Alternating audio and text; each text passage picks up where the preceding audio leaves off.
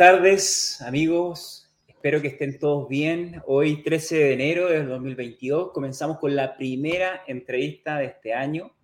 Y para mí es un gran placer tener presente a nuestro querido amigo Edgar Díaz, que está desde Estados Unidos y que también, al igual que nosotros, es latinoamericano y que está junto con nosotros. Edgar, ¿cómo estás?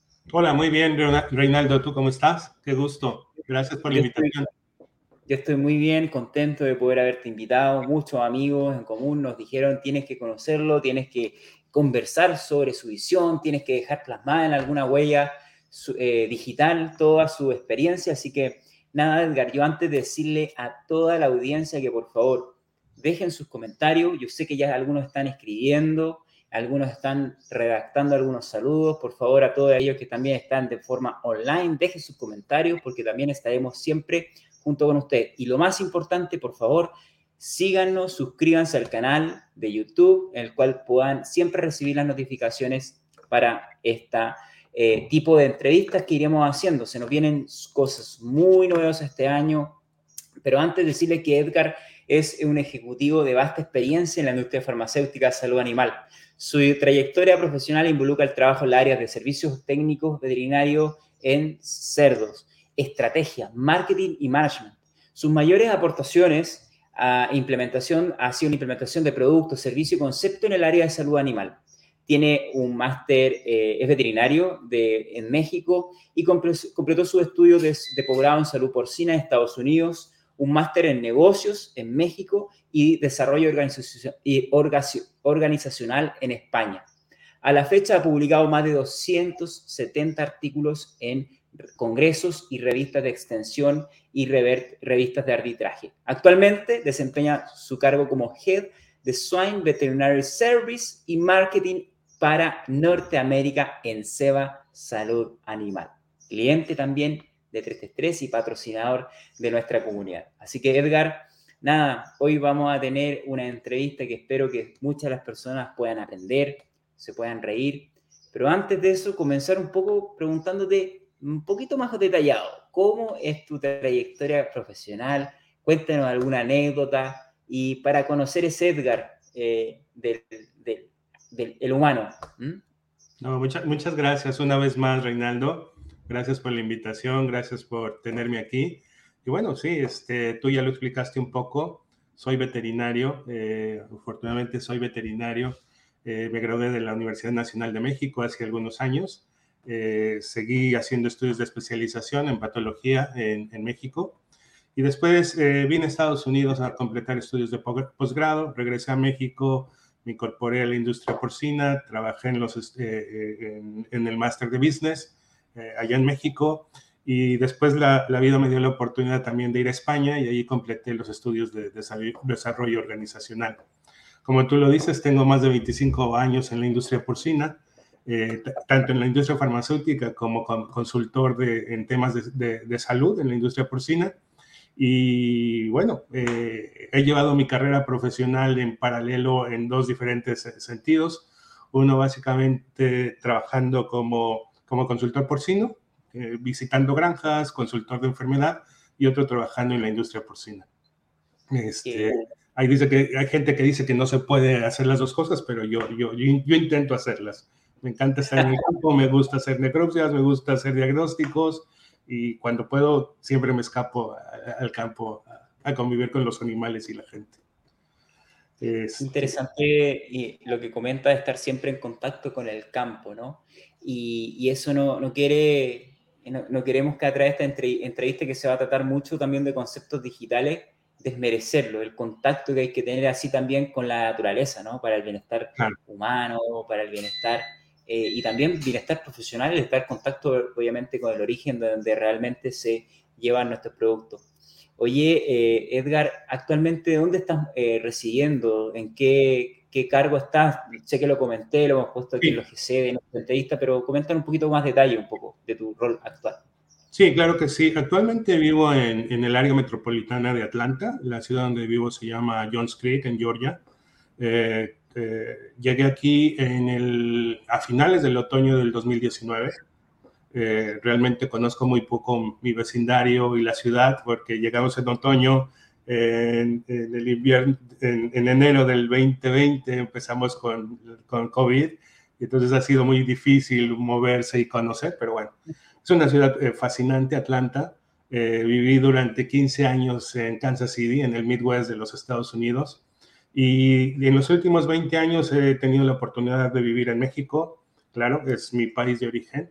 Eh, claro, también viví en Brasil por un año, vine a Estados Unidos, eh, fui a Brasil, regresé a Estados Unidos, fui a España, lo comentábamos en, la otra ocasión, eh, estuve en España casi cuatro años, regresé a Estados Unidos, a Kansas City, y ahora estoy en Atlanta. Muy contento de, estar aquí y bueno, no sé, espero, espero estar quieto en Atlanta por algunos años y ya no tener tanta, tanta movilidad. Así es.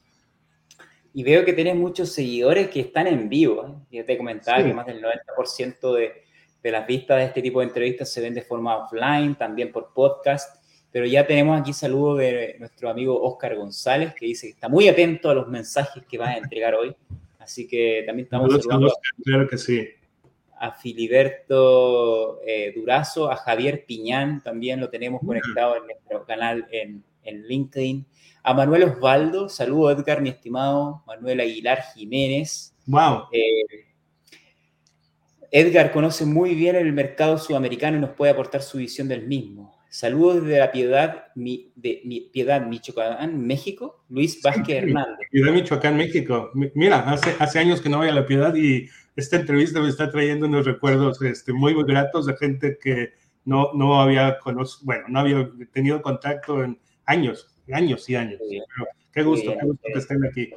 Vas dejando huella, al parecer. Y qué gusto que pues sean seguidores de 333 también.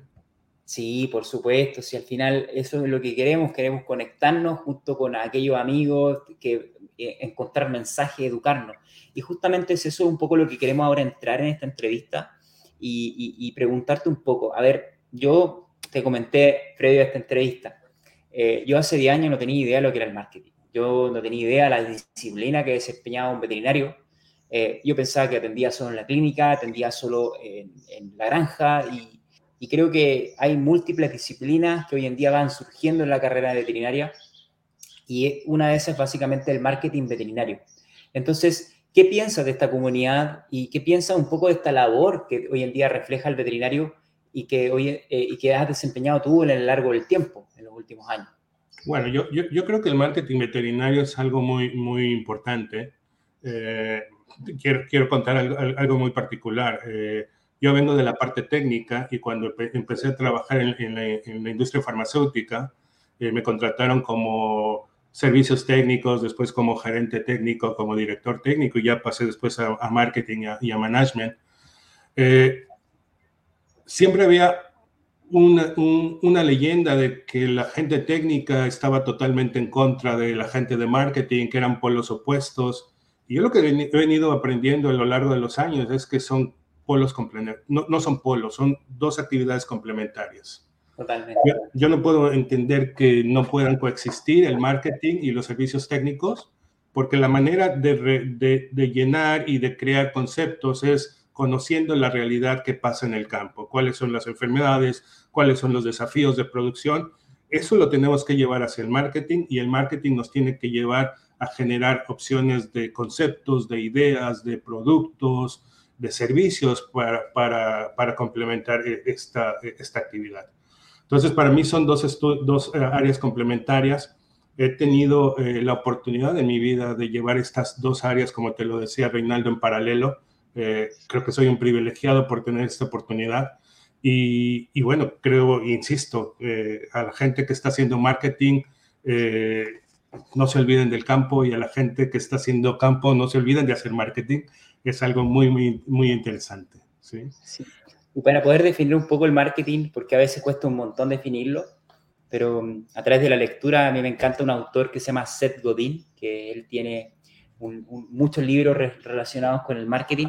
Y, y, la definición de este es básicamente la disciplina en la cual algo que es muy positivo para la sociedad se debe aumentar el alcance para que estas personas mejoren su bienestar, mejore su eficiencia en la producción y aquellos productos que son algo, una solución disponible, el que puedan llegar a la, mayoría de las personas o granjeros o veterinarios a través de su bienestar. Entonces, eso es básicamente una, definición bien rápida y, bajada al terreno para aquellos que nos estén escuchando. Y es una nueva disciplina, claro como explica el doctor Edgar, para las veterinarias.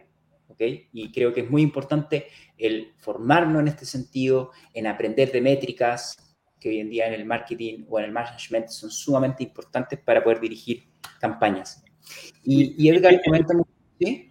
Y lo acabas de mencionar muy bien, ¿eh? es una disciplina nueva y que está en constante formación. O sea, si alguien puede definirme qué es marketing y qué va a ser marketing en 5 o 10 años, yo creo que, bueno, habría que darle un premio porque es, es una disciplina que se ajusta a las necesidades de, de los mercados, de las necesidades, necesidades de las personas y a del consumo, ¿no? Entonces ahí tenemos que trabajar. Acuérdense algo muy, muy interesante. Marketing no necesariamente son ventas, tiene un componente de ventas, pero también en marketing hacemos educación, hacemos extensionismo, hacemos muchas cosas más. Y a mí me da mucho gusto ver, por ejemplo, grupos de producción aquí en Estados Unidos, eh, grupos de clínicas veterinarias que ya tienen un departamento de marketing para ayudar a hacer la promoción de sus servicios, eh, de, sus programas de educación, de sus programas de entrenamiento. Todo esto eh, concurre en el marketing. Yo el año pasado, final, finalizando el año, estuve reunido con, con Montserrat Torreborel y le expliqué que estaba muy contento de todas estas acciones de marketing que está haciendo la ciencia en Minnesota que es básicamente promocionar la ciencia a través de eventos online. Imagínate la tremenda transformación y cambio que hubo ahí, el poder llevar al alemán Swine ya en español, cómo podemos trasladar la ciencia. Entonces el marketing es básicamente a veces que también que la ciencia esté disponible para la gran mayoría de las personas. Entonces, creo que acá hay definiciones de que gracias a estas personas que pudieron llevar la Alemán Swine en español, podemos llevar también la ciencia y democratizar la ciencia. Entonces, el marketing viene también para hacer esto. Y, justamente te quería preguntar, porque el marketing a veces eh, pueden hacerse campañas, etcétera, y en, específicamente en el marketing farmacéutico de cerdos, ¿crees tú que se está invirtiendo más comparado a hace 10 años atrás? ¿Cómo ha sido la evolución también del tomador de decisión, del que está más arriba quizás del de marketing, al momento de evaluar todas estas acciones? Porque pueden decir, oye, esto es muy caro, pero si tú lo fraccionas por el nivel de impacto persona, quizás pueda ser más barato que imprimir folletos, ¿no? Eh, exactamente. Eh, este es un tema fascinante, Reinaldo. Eh, como cualquier actividad y para la gente que está muy metida en, el campo, en las granjas porcinas, o, mis compañeros que también hagan marketing o estén, estén en la parte comercial, yo creo que la, la medida básica de marketing es cuánto estamos regresando de la inversión que estamos haciendo hay un problema básico, que todo lo tratamos de medir en términos de ventas, de números. Y no todo se mide en, términos de números. Es, muy importante y es un parámetro que siempre tenemos que considerar. ¿Cuánto estamos invirtiendo? ¿Cuándo estamos retornando en términos de ventas?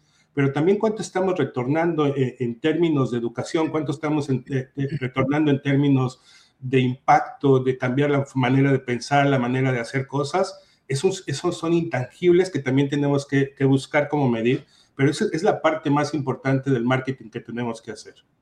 Totalmente. Y también entrar en métricas que son muy importantes. Por ejemplo, grandes startups están hoy día invirtiendo más del 7% de sus ventas en marketing. Sí. Entonces, e, es entrar en esas métricas, o sea, mi, mi, línea de negocio o mi área de negocio. ¿Qué porcentaje lo tengo destinado de mis ventas en marketing? ¿Cómo estoy ahí? Y partir desde ahí, porque a veces si estoy en el 0,5%, uy, algo estamos haciendo raro o mal. Y también entrar en métricas como, por ejemplo, de no relacionarlo con las ventas. Si bien hay diferentes métricas en el marketing digital, como está el CPM, que son el costo por cada mil impresiones, que es muy importante para el reconocimiento de marca, está el costo por clic, que es básicamente para determinar la conversión hacia ese lugar o funnel o embudo de venta que quiero llevar pero es muy importante no determinarlo por la venta, sino que por el costo de adquisición que te llevó esa acción final.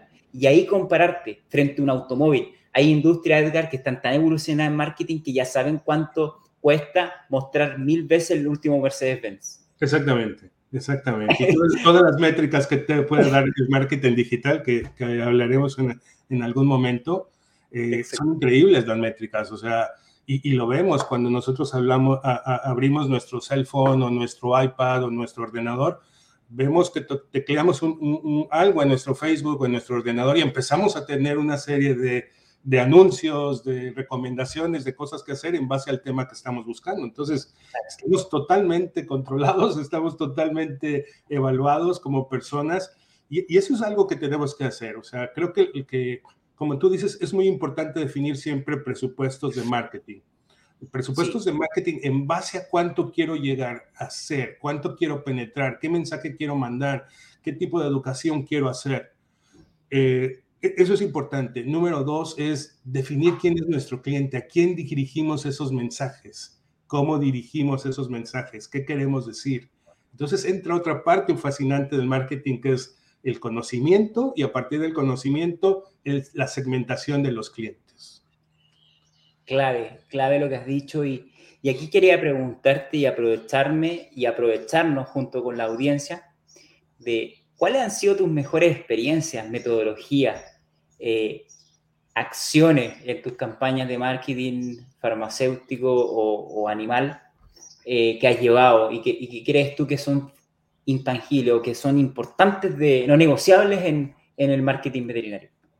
Sí, básicamente lo, lo, más importante es definir claramente el mensaje que vamos a mandar a la gente. ¿Qué queremos que la gente escuche y qué queremos que la gente retenga? Tratamos de hacer frecuentemente en marketing y, ahí es donde tenemos el desafío como, como veterinarios, que es los que estamos involucrados en esto, tratamos de crear conceptos muy largos, muy rebuscados, muy basados en números. Lo que tenemos que hacer es tomar esos números y repercutirlos en un mensaje muy sencillo. Por ejemplo, las vacunas sirven para controlar enfermedades. Punto. Eso es lo que tengo que hacer. Eso es lo que tengo que vender. No más de eso. Si vendo más de eso, estoy mintiendo. La gente no me va a comprar el mensaje. Y si me bajo de eso, tampoco me van a comprar el mensaje. Entonces, es convertir los mensajes en mensajes muy sencillos que la gente puede digerir y que podamos aplicar en nuestra vida diaria. Voy a citar a un amigo que tenemos que se llama Cristian Gutiérrez, que ayer me enseñó el concepto de narración estratégica, ¿ok? Que es muy importante para el mundo corporativo, o el copywriting también que le llaman. Entonces, al final creo que es tan importante a veces comunicar y, y más es menos que fue una de las grandes enseñanzas, pero, a veces que a veces no, no a veces más eh, es no es, redundante, ¿me entiendes? Entonces es muy importante ocupar las palabras correctas, los mensajes correctos y, y, y, es clave lo que, lo que estás diciendo, Edgar. Oye, y... Yo, yo, yo, tuve un, entrenamiento hace un par de años, si no es que, no, hace un par de años, todavía no estábamos, estábamos en confinamiento, fue un entrenamiento de un par de días. Eh, vino gente, participamos dos personas por cada cuatro días de entrenamiento. En estos cuatro días vino gente de CNN, todo el, aquí en Atlanta, a entrenarnos a las dos personas durante tres días. Todo el entrenamiento era, tú vas a comunicar de manera adecuada si sabes qué quieres decir. Sí, o sea, si tú no sabes qué quieres decir, vas a hablar y hablar y hablar y hablar sin comunicar nada. Si sabes cuál es el mensaje que quieres decir, lo vas a fraccionar, lo vas a, lo vas a enfocar en tres, cuatro palabras, en tres, cuatro frases y la vas a mandar. Y eso es lo que la gente va a entender, es lo que la gente va a captar. Más sencillo, más fácil de entender, más fácil de retener y más fácil de implementar. Interesante, muy, muy importante. Y entra mucho en juego también con el, mayor performance del ser humano que se basa a veces del autoconocimiento. Entonces, como que tú estás ahí eh, eh, mencionando, oye, si tú quieres comunicar, mejor pregúntate qué quieres hacer lo primero, qué quieres comunicar. Sí. Resúmelo. Entonces, haz una acción de autoconocimiento y luego comunica. Importante, creo que es fundamental también, obviamente, cuando diseñamos estrategias o campañas de comunicación, de hacernos muchas preguntas hacernos muchas preguntas o preguntar también a otro y en base a eso generar los mensajes. Claro. Totalmente de acuerdo. Gran, gran, gran, gran concepto.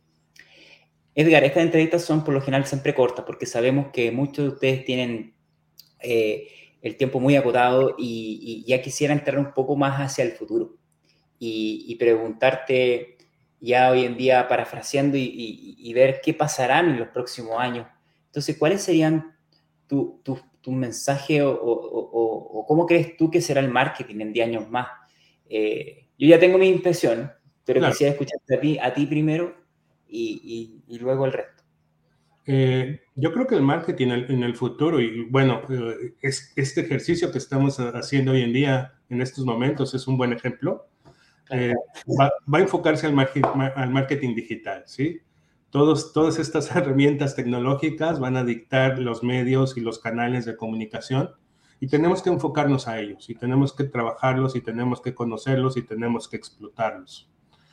Eh, tenemos también que ser muy conscientes eh, que, precisamente lo, lo, que te decía, era qué tanto los vamos a utilizar, cómo los vamos a utilizar, qué mensajes vamos a mandar, qué canales vamos a utilizar en base al segmento de mercado o al segmento de clientes o el segmento de, escuchas que yo quiera tener. No es lo mismo hablarle de un tema técnico a académicos que hacen investigación, que a la persona que está en el campo, que a la persona que hace la educación. Cada uno de ellos, aunque estamos hablando de lo mismo, quiere oír diferentes cosas. Entonces, ese es un reto. Desafíos vamos a tener muchos utilizando eh, estas metodologías. Eh, número uno es, lamentablemente, yo vivo aquí en Estados Unidos y es uno de los países más industrializados del mundo. Tenemos áreas increíblemente bastas sin cobertura de, Internet o sin buena eh, cobertura de telefonía celular. ¿Cómo vamos a comunicarnos con ellos? ¿Cómo vamos a hacer esa comunicación? ¿Qué canales vamos a abrir? ¿Cuántas páginas web vamos a abrir? ¿Cuántos sitios vamos a abrir? ¿Cuántos eh, apps vamos a abrir? Y, y algo muy importante, cada una de estas herramientas que abramos las tenemos que nutrir con contenido las tenemos que nutrir con contenido. Es muy fácil abrir una página web, es muy fácil abrir una app, es fácil abrir un código QR, pero si no le pones contenido, no pierdas tu tiempo. Para mí no hay cosa más decepcionante que entrar a una página web o a una de estas aplicaciones y encontrar que la información no está actualizada, que la última publicación es de hace cinco años, que dice, perdón, estamos en, en construcción. sigamos haciendo este, brochures, folletos y si no lo vamos a hacer con, profesionalismo y con compromiso para la actualización constante de esos contenidos, es fascinante la digitalización, pero demanda una actualización día a día, día a día. E-, ese es el reto de la digitalización. Voy a tomar solo una palabra para hablar del futuro y mi impresión. Contenido. Es la clave, contenido educativo. El contenido que ofrezca además la entrega de conocimiento a través de experiencia.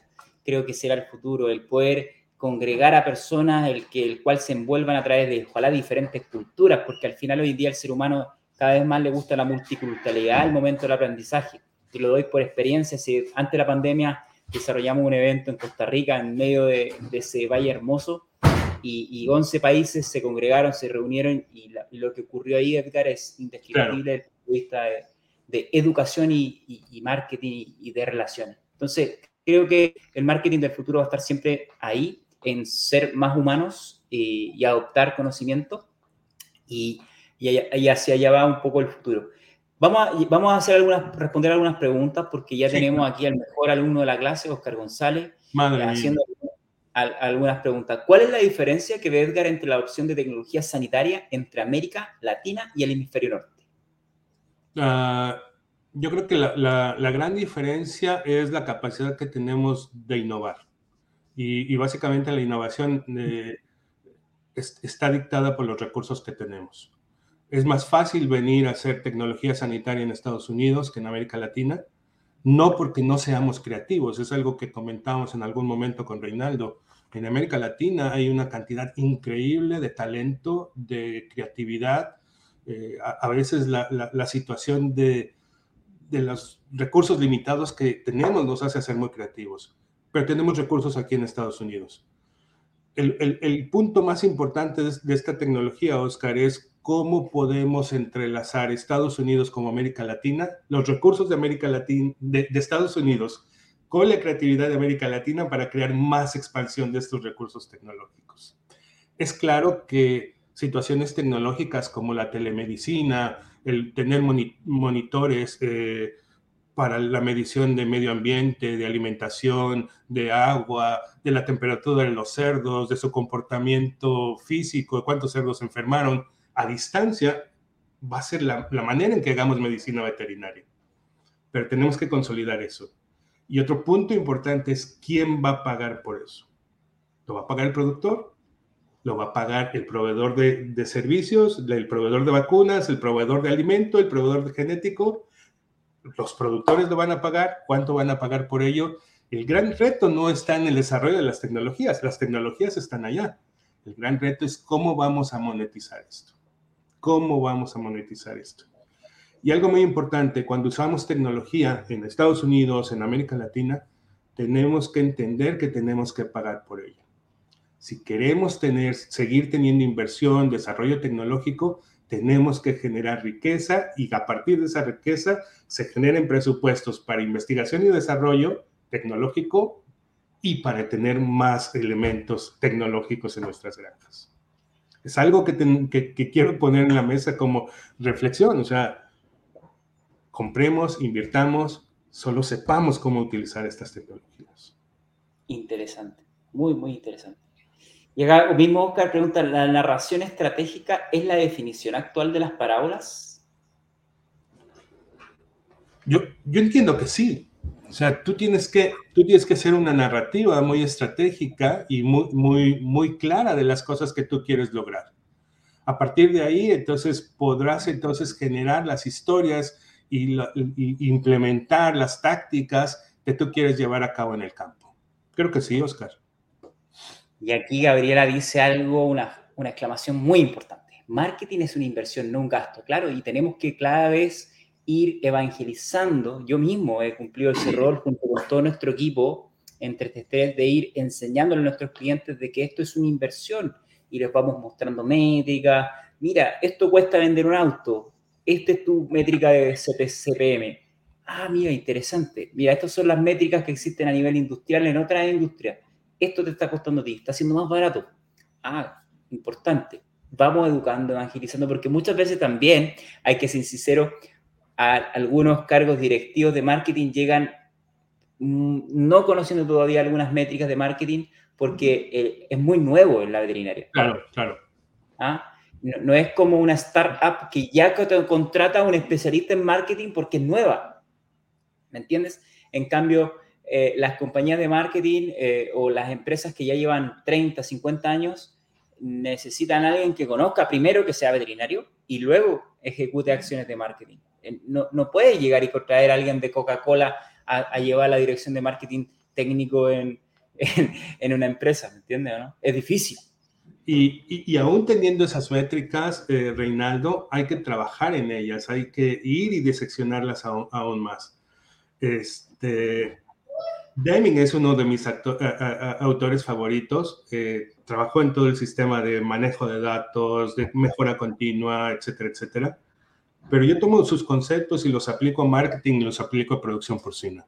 Entre más datos yo tenga, entre mejor pueda eh, analizar la información, voy a tomar mejores decisiones estamos teniendo este evento y podemos tener, si, si, yo estoy patrocinando este evento, puedo tener un reporte que tuve mil contactos. Uy, y puedo decir, Reinaldo, hicimos un trabajo excelente, mil contactos.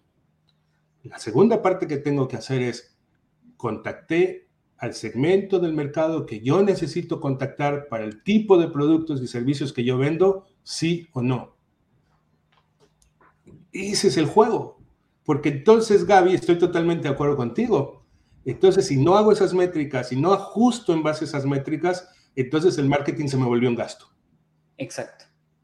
¿Sí? Entonces, tenemos que tener la responsabilidad de dar respuestas también financieras a la gente que nos está, a la corporación o a los patrones que nos están permitiendo invertir en marketing. Totalmente de acuerdo, sí. Pues Edgar, ya estamos llegando al final de esta entrevista y Ahora quisiera preguntarte algún mensaje que quieras dejar en la historia a través de esto. Esto va a quedar en YouTube, va a quedar en nuestra comunidad. Eh, así que nada, pues alguna recomendación para aquellos que van a dedicarse a la veterinaria, aquellos que están recién comenzando, aquellos que les interesa el marketing, ¿cuál sería tu, mensaje final? Eh, no, no vean feo esta parte de la medicina veterinaria. Yo creo que se tiene que incorporar en los... No, no, lo sé, hace muchos años que no, que no estoy en las universidades, eh, sobre todo estoy más ligado con, la, con las escuelas de posgrado que con las escuelas de veterinaria como tal, lo cual es una pena, lo confieso. Pero yo creo que la parte de marketing tiene que llevar un componente mucho más fuerte eh, en los planes de estudio. Pero, pero más allá de eso, tenemos un compromiso para vender ideas, tenemos un compromiso como veterinarios, como mercadólogos, de educar, de contribuir, contribuir a un mejor mundo. Eh, una de las cosas por las cuales yo, yo me moví de una empresa con la que trabajé 25 años a Seba es por la visión de una sola salud, es decir, en el cual se contempla un equilibrio entre la salud humana, entre la salud eh, animal y el medio ambiente, lo cual es fácil de decir, pero es muy difícil de implementar. Tenemos un compromiso por el mundo y a cada uno de ustedes, veterinarios, mercadólogos, em, em, eh, que hacen management, acuérdense de hacer, y con Oscar González lo hemos hecho durante mucho tiempo, esas cadenas de apoyo.